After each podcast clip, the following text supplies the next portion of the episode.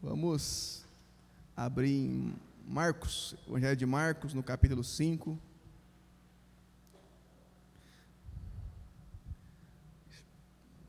Estão aqui conosco o pessoal do louvor e o pessoal que ajuda aqui na mídia, né, que trabalha no Ministério de Comunicação, de mídia. Os abençoados estão aqui com a gente, firmes. Mas estamos com saudade, tá todo mundo reunido junto, né? Creio que logo, logo essa pandemia vai passar e nós vamos poder estar tá fazendo uma aglomeração santa de novo, né? Evangelho de Marcos, no capítulo 5, é do versículo 1 em diante. Marcos 5, versículo 1, diz o seguinte: Eles atravessaram o mar e foram para a região dos Gerazenos. Quando Jesus, obrigado. Quando Jesus desembarcou, um homem com um espírito imundo veio dos sepulcros ao seu encontro. Esse homem vivia nos sepulcros e ninguém conseguia prendê-lo, nem mesmo com correntes pois muitas vezes lhe haviam sido acorrentados os pés e mãos, mas ele arrebentava as correntes e quebrava os ferros de seus pés. Ninguém era suficientemente forte para dominá-lo. Noite e dia ele andava gritando e cortando-se com pedras entre os sepulcros e nas colinas. Quando ele viu Jesus de longe, correu e prostrou-se diante dele e gritou em alta voz: Que queres comigo, Jesus, filho do Deus Altíssimo? Rogo-te por Deus, que não me atormentes. Pois Jesus lhe tinha dito: saia deste homem, espírito imundo. Então Jesus lhe perguntou: qual é o seu nome? Meu nome é Legião, respondeu ele, porque somos muitos. E implorava a Jesus com insistência que não os mandasse sair daquela região. Uma grande manada de porcos estava passando numa colina próxima. Os demônios imploraram a Jesus: manda-nos para os porcos, para que entremos neles. E ele lhes deu a permissão, e os espíritos imundos saíram e entraram nos porcos. A manada de cerca de dois mil porcos atirou-se precipício abaixo, em direção ao mar, e nela se afogou. Os que cuidavam dos porcos fugiram e contaram esses fatos da cidade e nos campos, e o povo foi ver o que havia acontecido.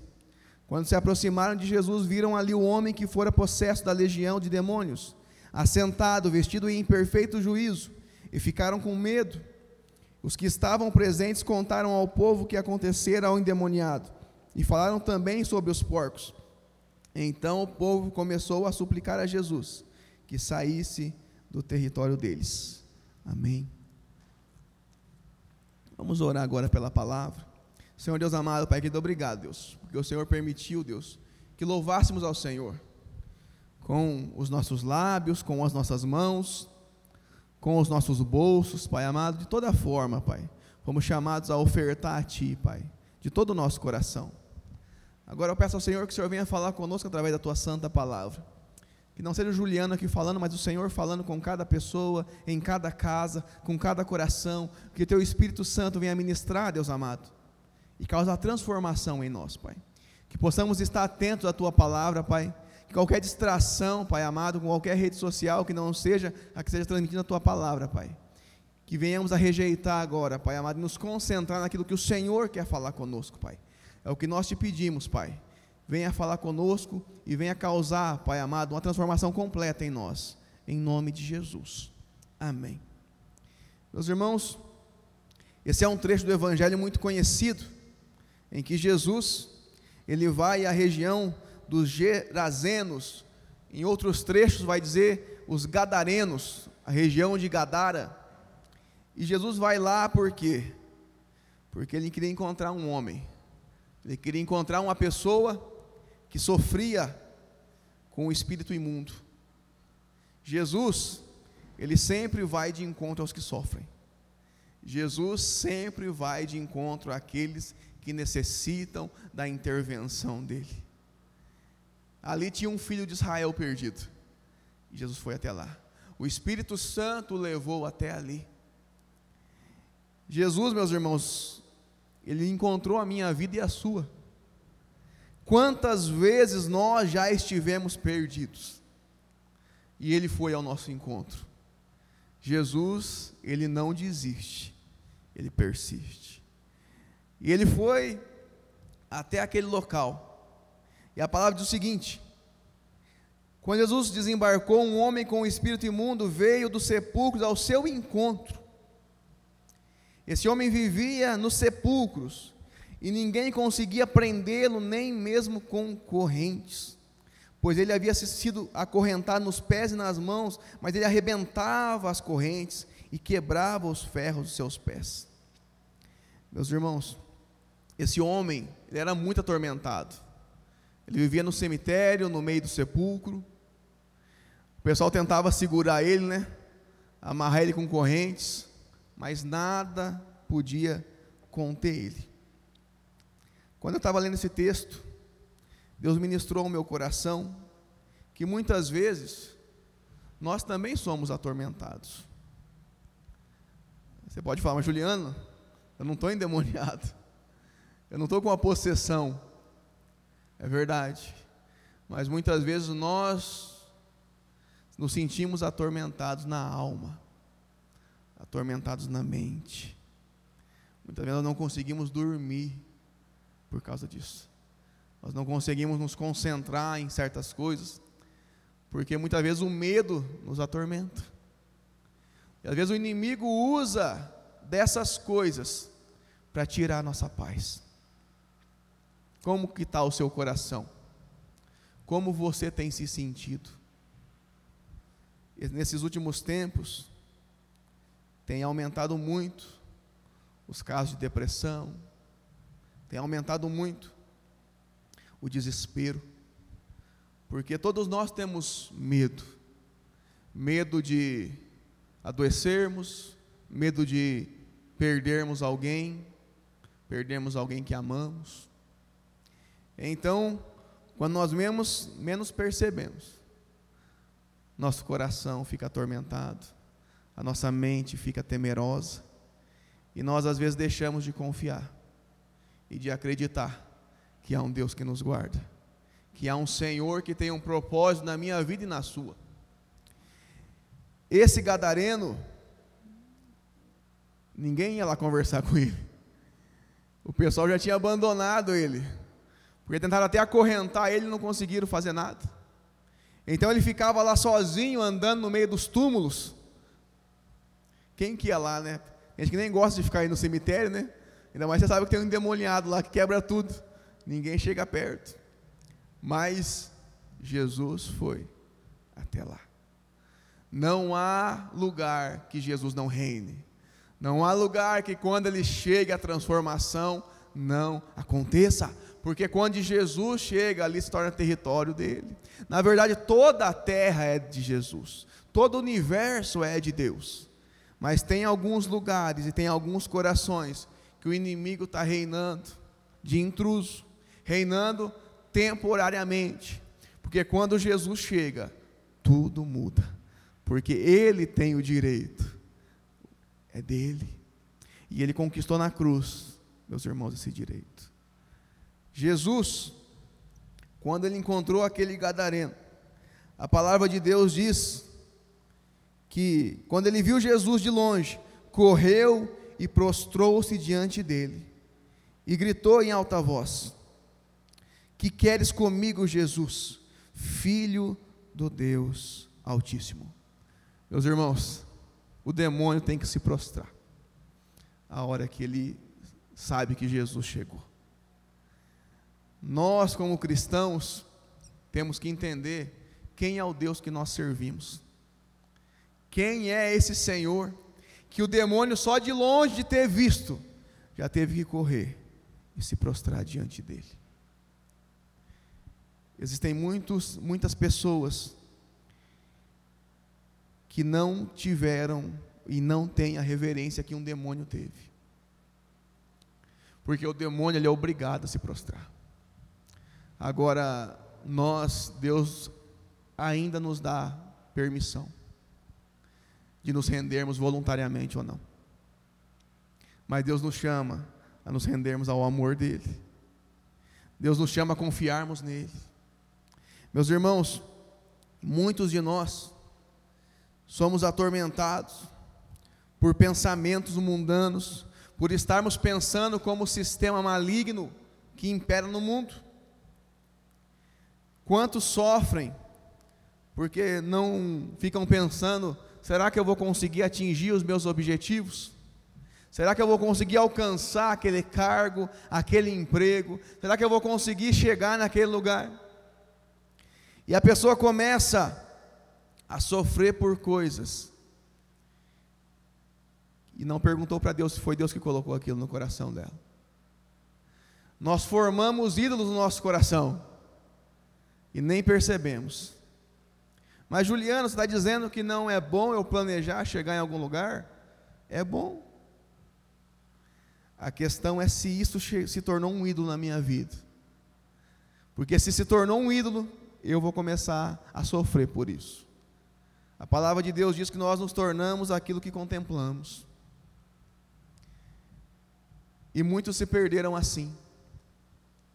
Meus irmãos, nós devemos entender que tem coisas que Deus colocou na nossa vida. Família, por exemplo, é uma delas. Mas eu não posso idolatrar a minha família. Tem pessoas que falam assim: Ah, eu não fui no culto aquele dia porque eu quis ficar curtindo a minha família. O cara tem a semana inteira para curtir a família, de segunda a sábado. Pelo menos, às vezes, no, no, durante a noite, né? E chega, às vezes, na única hora, uma hora na semana, no domingo. Ele diz que ele ficou curtindo a família. Sabe o que, que é isso? É você tornar aqui a bênção que Deus te deu num ídolo. E quando você faz isso, Deus deixa de estar em primeiro lugar na sua vida. Dinheiro é a mesma coisa.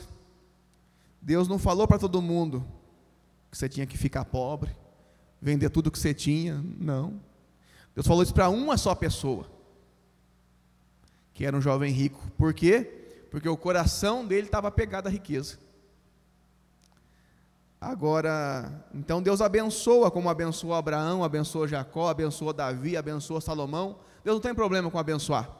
Aliás, Ele é abençoador, isso está no caráter do Senhor. Mas quando eu torno isso, o dinheiro, as bênçãos, os bens, o patrimônio, um ídolo, tem pessoas que pensam assim, mas Juliano, eu não tenho isso no meu coração, porque eu não sou rico. então só o rico pode adorar mentira. A maioria das pessoas que adoram o dinheiro são pobres, não são ricas. A maioria das pessoas que adoram o dinheiro são quem não tem. e a luta dela para ter. Então, é, tanto é que você é só você puxar aquilo que ela mais assiste. Compara se ela assiste mais pregações no YouTube ou mais vídeos de como ficar milionário. A maioria que assiste vídeo como ficar milionário são pobres, não são ricos, porque os ricos já são, né? Então, isso demonstra o desejo do nosso coração. E em que nós estamos firmados? E o que nós estamos buscando? E não tem problema você ter dinheiro. O que não pode é o dinheiro ter você. Então, meus irmãos, muitas coisas, muitos é, o sistema maligno, o sistema mundano em que nós estamos plantados, eles vão firmando a idolatria à nossa volta. E aí nós pensamos que idolatria é só uma imagem, não é. Idolatria é só ajoelhar, não. Nós, tem idolatria que é, muita, é muito sucinto no nosso coração. Nós temos que tomar cuidado com isso. Abraão, ele esperou a bênção de Deus se cumprir na vida dele por muito tempo. Depois que ele recebeu a promessa, ele já era velho, foi mais de 20 anos ainda. E quando cumpre a promessa, quando o menino está já com seu, entre os seus 7 e 12 anos, o que, que Deus fala para ele? Abraão pega Isaac e vai para a terra de Moriá e sacrifica ele para mim. Por que, que Deus fala isso com Abraão? Porque Deus sabia que aquele desejo de Abraão, que inclusive era promessa de Deus, podia ter se tornado um ídolo dentro do coração dele. tudo que a gente quer demais, deseja demais, pode se tornar um ídolo na nossa vida. Então nós temos que tomar muito cuidado, meus irmãos, para não colocarmos nem os nossos filhos em primeiro lugar. Deus deve reinar em primeiro lugar. As pessoas que priorizam o casamento no lugar de Deus, o casamento acaba. Porque só Deus para suprir um casamento, para ter um casamento feliz. Quem quer suprir o relacionamento de pai e filho sem Deus, o relacionamento também se frustra. Porque alguém, só alguém que é cheio da graça de Deus, consegue ser um pai maduro, consegue ser um pai que ama de verdade, consegue ser um pai altruísta e que abre mão das coisas por causa do filho. Então Deus, ele tem que estar em tudo. Meus irmãos, nós temos que tomar muito cuidado. E para saber se priorizamos Deus na nossa vida, se o sistema mundano não está reinando em nós, se nós não estamos ficando atormentados por coisas que nós somos atormentados por viver às vezes longe do propósito. E sabe o que eu acho engraçado? É que tem tantos cristãos que já deviam saber qual deve ser a sua postura. Você quer um exemplo? Como a Neilane estava falando aqui, né? Estamos num momento de crise, de dificuldade. Quando você vê uma pessoa que é um profissional, não nesse momento de lockdown, né, de fechamento, mas quando a pessoa está em crise, quando a pessoa está precisando arrumar mais dinheiro, está com a conta atrasada, o que, que ela faz? Ela trabalha mais, ela faz hora extra, ela tenta ganhar um dinheiro para pagar as contas, não é verdade? A pessoa fala: Não, vou arrumar um outro emprego, um segundo emprego, eu vou dar um jeito. O que eu não posso é ficar sem o meu sustento dentro de casa. E a pessoa se vira, ela, ela tenta dar um jeito pelo menos. Ela não fala assim: Olha, minha conta de água está atrasada, eu estou triste, então eu vou ficar em casa e não vou fazer nada. Porque eu estou muito chateado porque minha conta de água está atrasada. Ninguém faz isso. Ninguém faz isso. A pessoa tenta dar um jeito. Ou sai fazer um serviço, ou sai emprestar dinheiro de alguém, alguma coisa vai fazer para pagar essa conta. Agora com Deus o cristão faz. A pessoa fala assim: Eu estou chateado, não estou com forças para ler a Bíblia. Estou chateado, não estou com força para orar. Fala, meu irmão, você não está com força para orar, é porque, é porque você deve orar. Se você não está com força, é aí que você tem que ler a Bíblia. Se você não está com forças para ir para o culto, é aí que você tem que ir para o culto. Mas com Deus, nós deixamos de lado, porque nós achamos que no fundo, nós não colocamos isso como importância verdadeira no nosso coração. E sabe o que acontece? Os tormentos começam a aumentar. E a gente não sabe por quê. Toda vez, meus irmãos, e eu quero dizer o seguinte: tormento vem para todo mundo, vem para o fiel e para o infiel, mas o fiel consegue enfrentar o tormento, o infiel, ele sucumbe no meio da dor. Então, mas existe alguns tipos de tormentos que só vêm para o infiel,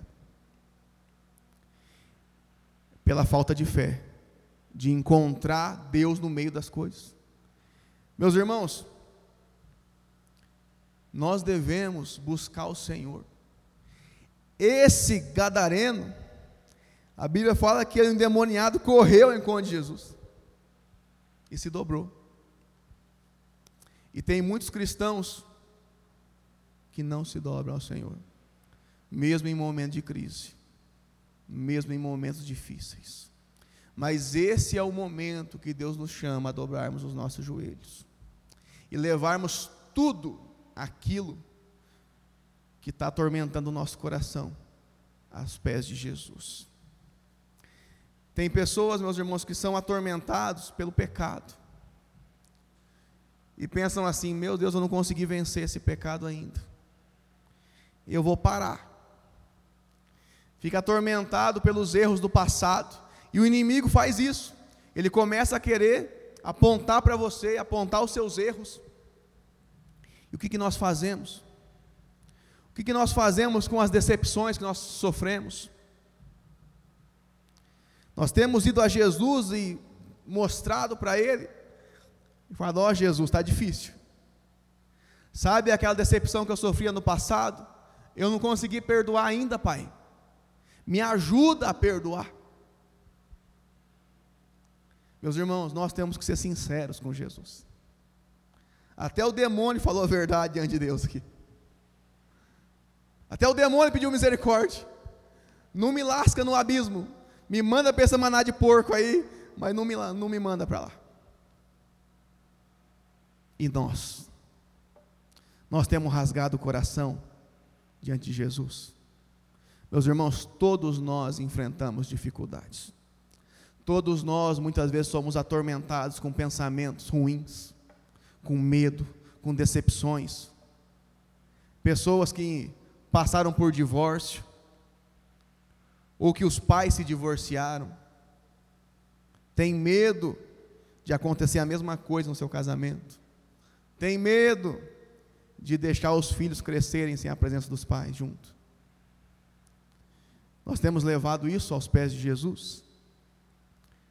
Meus irmãos, Deus nos chama a levarmos cada dificuldade, cada problema diante de Jesus.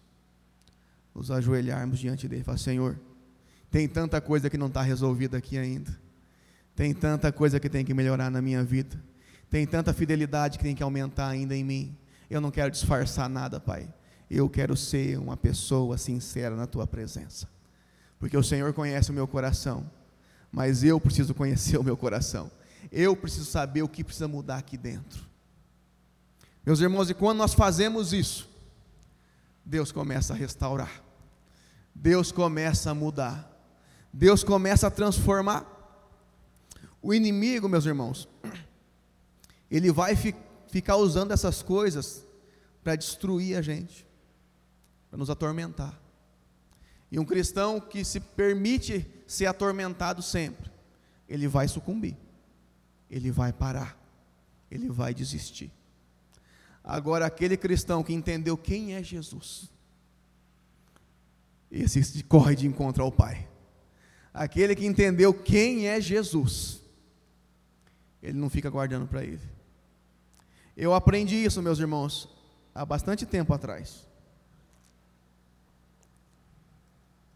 Porque eu era uma pessoa que tinha muitas coisas me atormentando, porque eu sempre me culpei muito, e tudo que acontecia de errado eu trazia para mim. Qualquer coisa, eu queria que desse certo, se desse errado, eu, eu, eu me colocava na história, às vezes a culpa era minha mesmo, mas grande parte das, das vezes não era. Mas eu também trazia para mim, eu me sentia responsável por aquilo. Eu achava, não, eu podia ter feito diferente, eu podia ter feito de outro jeito. Sabe o que eu percebi? Embora isso tenha me ajudado em algumas coisas, trazer mais responsabilidade, me atrapalhou em muitas outras. Porque eu cresci com medo de muitas coisas não darem certo. E eu tive que aprender a levar para Jesus as minhas frustrações. E falar, Deus, tem coisa que eu não sei fazer dar certo mesmo. Tem coisa que comigo vai provavelmente vai dar errado. Mas se eu levar até o Senhor, então eu vou descansar o meu coração. Nós não controlamos as coisas. Tem coisas que estão tá muito além da minha possibilidade, está muito além da minha inteligência, está muito além da minha capacidade, do meu bolso, da minha inteligência, mas eu posso confiar em Jesus e eu sei que Ele vai me direcionar. Então, Deus nos chama a nos relacionarmos de forma mais aberta com Ele, para não permitir que o inimigo fique nos afligindo, para não permitir que o inimigo fique nos afrontando, nos atormentando. Meus irmãos, nós fomos chamados como povo de fé, amém? O povo que sabe em quem confia. Mas nós temos que entender quem nós somos e nos aproximar de Jesus e andar com Jesus de verdade. E andar com ele e falar: Jesus, hoje eu bati o dedinho aqui na esquina do na quininha do sofá, pai. E eu falei um palavrão a hora que bateu esse dedo lá. Me perdoa, Senhor. Me perdoa porque eu senti raiva, eu senti ódio. Eu falei o que eu não devia falar. Seja sincero com o Senhor. Quem não é no mínimo, não é no máximo também. Quem não abre o coração para falar, Senhor, eu estou sem fé para tomar esse passo, não vai mudar. Mas quando nós entendemos que o nosso Pai está sempre disposto a nos ouvir e levamos com seriedade esse relacionamento, as coisas mudam. Eu mudo, eu sou transformado. E nós somos testados, meus irmãos, diariamente, diariamente. Você vai passar irritação no seu dia, na sua semana, tem coisas que não vão dar certo, tem coisas que você queria que fosse de um jeito, não foi, foi de outro jeito. E o que, que a gente faz diante disso? Só ficar bravo, irado, ou leva para Jesus? Jesus, meus irmãos, ele veio nos libertar. Em primeiro lugar, libertar do medo. O verdadeiro amor lança fora todo medo. Quem se relaciona próximo a Jesus está cheio do amor dele, sabe que é cuidado por ele. Então, o problema do medo, geralmente na minha vida, é a falta de relacionamento próximo com Deus. Mas quando eu começo a entender isso, me aproximar, o medo perde as forças na minha vida. Quando eu começo a entender quem é o meu Deus, quem é o meu Jesus, eu começo a saber que Ele está cuidando de mim e que eu não vou ser levado enquanto todas as promessas de Deus que Ele tem para a minha vida e que Ele prometeu, Ele vai cumprir. Amém? Deus, Ele nos livra das prisões, das prisões mentais, das prisões espirituais, que muitas vezes querem nos aprisionar e falam assim: não, não vai ter jeito, você não vai vencer esse vício, você não vai vencer esse pecado, você não vai vencer esse problema, essa preguiça de ler mais, de buscar mais. Vai sim, no nome de Jesus. Deus faz romper essas coisas, esses grilhões. E quando ele começa a agir, meu irmão, não tem mais jeito. Ele começa a transformar tudo nas nossas vidas. Ele livra você da culpa. Quantos se culpam até hoje por erros que cometeram há 10 anos atrás, há 15 anos atrás? E o inimigo fica lembrando, cara, fica lembrando a pessoa. Tem gente, meus irmãos, que está na igreja há tanto tempo, mas fica sempre tentando se justificar. Não, porque olha, agora aconteceu isso, agora aconteceu aquilo, mas no fundo ele quer compensar o erro dele lá de trás. Por quê? Porque ele ainda se sente culpado por aquilo que aconteceu lá atrás. Ele não entendeu a graça de Deus e o perdão de Deus ainda. E quando o inimigo começa a, falar, a fazer isso na nossa vida, a nos lembrar dos nossos erros, nós temos que lembrar ele, quem que pagou por esses erros. Quem foi Jesus que pagou numa cruz a preço de sangue os meus pecados e os meus erros. E que aquele sangue precioso dele me limpou de todo pecado. Nós temos que nos convencer disso também, todos os dias porque senão o inimigo vai ficar fazendo você escravo. Se você não acreditar na graça de Deus, você se torna um escravo do pecado. Isso é automático. Mas Deus veio nos tornar verdadeiramente livres, livres da culpa. Meus irmãos, quando Olha o que diz no versículo 11: Uma grande manada de porcos estava pastando numa colina próxima. Os demônios imploraram a Jesus: manda-nos para os porcos, para que entremos neles. E eles deu permissão, e os espíritos imundos saíram e entraram nos porcos. A manada de cerca de dois mil porcos atirou-se precipício abaixo, em direção ao mar, e nele se afogou. Os que cuidavam dos porcos fugiram e contaram esses fatos na cidade, nos campos, e o povo foi ver o que estava acontecendo. Então, Jesus tinha perguntado para o endemoniado gadareno: como que é teu nome? Ele falou legião. Por que ele fala legião? Porque naquele tempo, o Império Romano ele era dividido. E uma legião de soldados eram seis mil soldados romanos. Então, quando ele fala legião, ele está falando assim: ó, nós somos uma galera aqui dentro. Ele nem se autonomeia. E eles falam assim, mas não manda a gente para o abismo, não, manda a gente lá para aqueles porcos, por favor. Tem misericórdia de nós. E Jesus, ele manda. Não é estranho isso? Nas primeiras vezes que eu li essa passagem, há bastante tempo atrás, eu ficava assim, mas por quê, né? Depois pesquisando, estudando a palavra. E uma teoria que os teólogos afirmam é que esses criadores de porcos, eles eram judeus. E eles não poderiam trabalhar com os porcos. E o que, que eles faziam? Eles trabalhavam com os porcos, mas não comiam os porcos. Mas vendiam os porcos para os gentios, porque gentil comia. Então, eles lucravam com aquilo, com a comercialização. Falaram assim: ó, eu não estou em pecado, porque eu não estou comendo porco. Mas eu estou vendendo e estou lucrando com aquilo. Então, o coração daquele, e, e aquele povoado ali, era sustentado por isso. Então tinha um valor muito grande. E a questão não era tanto o porco, mas naquela situação sim. Porque eles eram firmados na lei de Moisés. E na lei de Moisés era proibido comer porco. Então, Jesus sabe que o coração daquele povo não estava no amor, não estava na vida daquele endemoniado, não estava na vida daquele homem do Gadareno, mas estava no comércio dos porcos.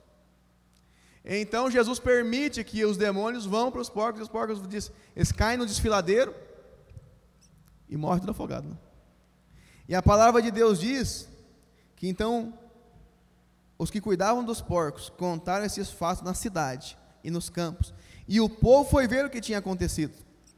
Quando se aproximaram de Jesus, viram ali o homem que fora possesso da legião de demônios, assentado, vestido e em perfeito juízo, e ficaram com medo.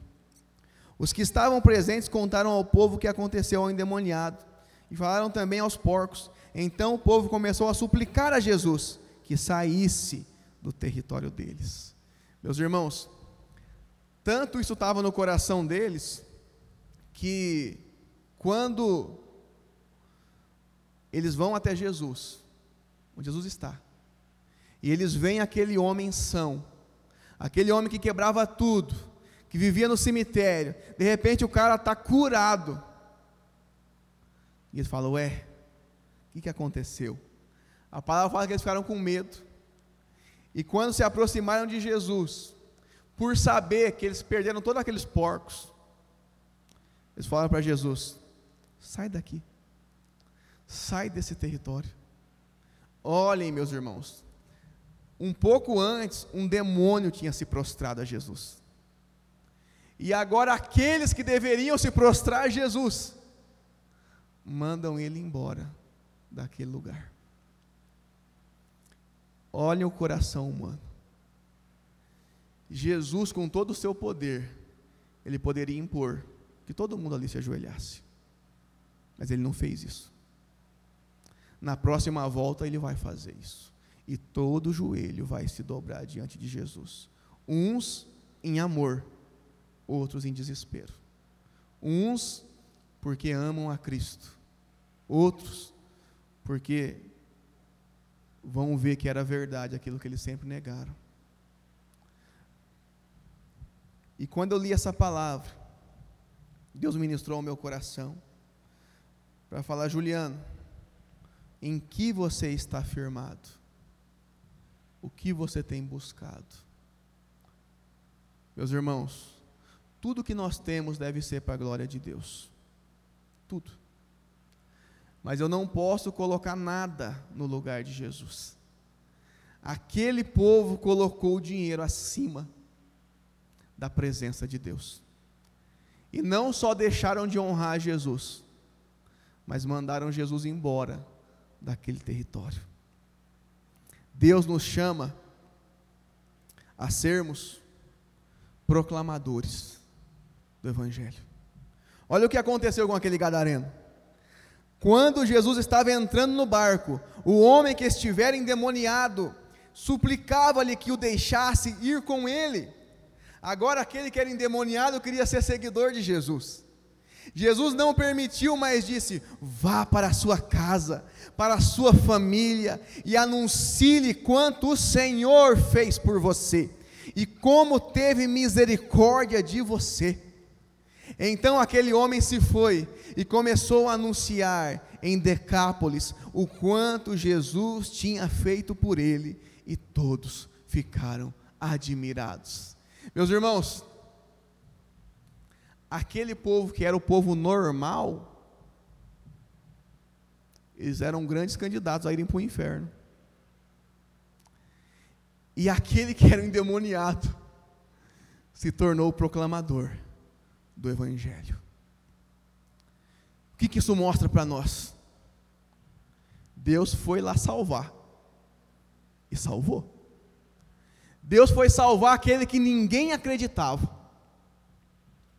Quantas vezes nós já olhamos pessoas afundadas no pecado, afundadas no erro, com muitos problemas. E a tendência natural nossa é falar: ih, esse aí não tem mais jeito não. Caiu de novo, no mesmo pecado, miserável, caiu de novo na mesma coisa. Eu não posso falar isso, não corta a gravação aqui. Mas, e quantos se julgam normais, mas não têm coragem de pregar o Evangelho? Às vezes aquele que ninguém acredita, porque de tantos erros que já cometeu, quando esse encontrar com Jesus de verdade, vai ser totalmente transformado. E a primeira coisa que Jesus fala para ele é: volte para sua casa, volte para sua família e mostre o que o Senhor fez por você. O primeiro lugar que Deus quer ver a tua transformação é dentro da sua casa. Você, marido, o marido que é transformado por Jesus é o marido que ora pela sua esposa e ora pelos seus filhos. Você, esposa, a esposa que é transformada por Jesus, é a esposa que coloca a mão na cabeça do seu marido e ora por ele, que coloca a mão na cabeça dos seus filhos e ora por eles. Você, no seu trabalho, que é apaixonado por Jesus, você é aquele que ora pelas pessoas que trabalham por você e com você. Nós demonstramos o nosso amor a Deus, primeiramente, dentro da nossa casa. Jesus nos chama a voltarmos a ter um relacionamento mais estreito com Ele. Deus quer nos libertar de cada tormento, de cada medo. Deus quer curar a nossa alma cada decepção, de cada anseio mundano que nós deixamos entrar aqui no nosso coração. Quantos de nós têm renunciado às leituras de livros cristãos, da Bíblia, para se encher de tanta coisa que não edifica? Quantos de nós temos deixado cultivar um relacionamento saudável com Deus. Meus irmãos, ao fazermos isso, os tormentos começam a aparecer mais ainda. Ao nós prestarmos atenção no nosso entorno, em vez daquilo que Deus está fazendo e daquilo que Deus fez, a nossa fé vai sucumbir. Mas quando nós confiamos no Senhor, quando nós nos rendemos a Ele, nos dobramos a Ele, Ele nos liberta, Ele nos cura e Ele nos salva. Eu queria que você fechasse seus olhos agora aí na sua casa. Eu quero orar por você e com você, acerca dessa palavra que Deus ministrou ao nosso coração. Senhor Deus amado, Pai querido, que nós não tenhamos, Pai, um coração endurecido nós sabemos, Pai amado, que muitas vezes, mesmo em meio às tormentas, mesmo em meio ao desespero, Pai, nós desanimamos e usamos a desculpa do desânimo para não buscar o Senhor. Pai, perdoa-nos, Pai. Possamos entender que nós temos um Pai de amor, que busca, Pai amado, relacionamento conosco, Pai, que quer curar nossa alma, que quer trazer paz ao nosso coração e à nossa mente, que quer, Pai amado, transformar uma vida de decepções numa vida de alegria uma vida, Pai amado, que vale a pena ser vivida, uma vida cheia de propósito, Pai. Porque as propósitos do Senhor permanecem de pé, as suas promessas permanecem de pé, Pai. E eu sei que o Senhor, Pai amado, é fiel e justo para cumprir cada palavra que o Senhor liberou nas nossas vidas, Pai. Eu sei, Deus, que o Senhor está levantando, Pai amado, dentro da comunidade Zoe, missionários, pastores, homens e mulheres de fé, Deus Pessoas, Pai amado, que oram pelos enfermos e a cura acontece. Pessoas, Pai amado, que levam mantimento a quem necessita. Como eu disse na, palavra, na pregação passada, heróis da fé, Pai.